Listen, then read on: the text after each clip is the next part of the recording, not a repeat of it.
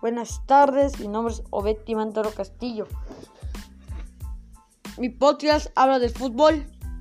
Fútbol sala valiente, el fútbol que se practicaba entre dos equipos de 5 jugadores en campo de 24 metros a 28 de largo por 13 o 15 metros de ancho con un balón más duro y más pequeño. Entre encuentros duraba 40 minutos divididos en, dos partes iguales.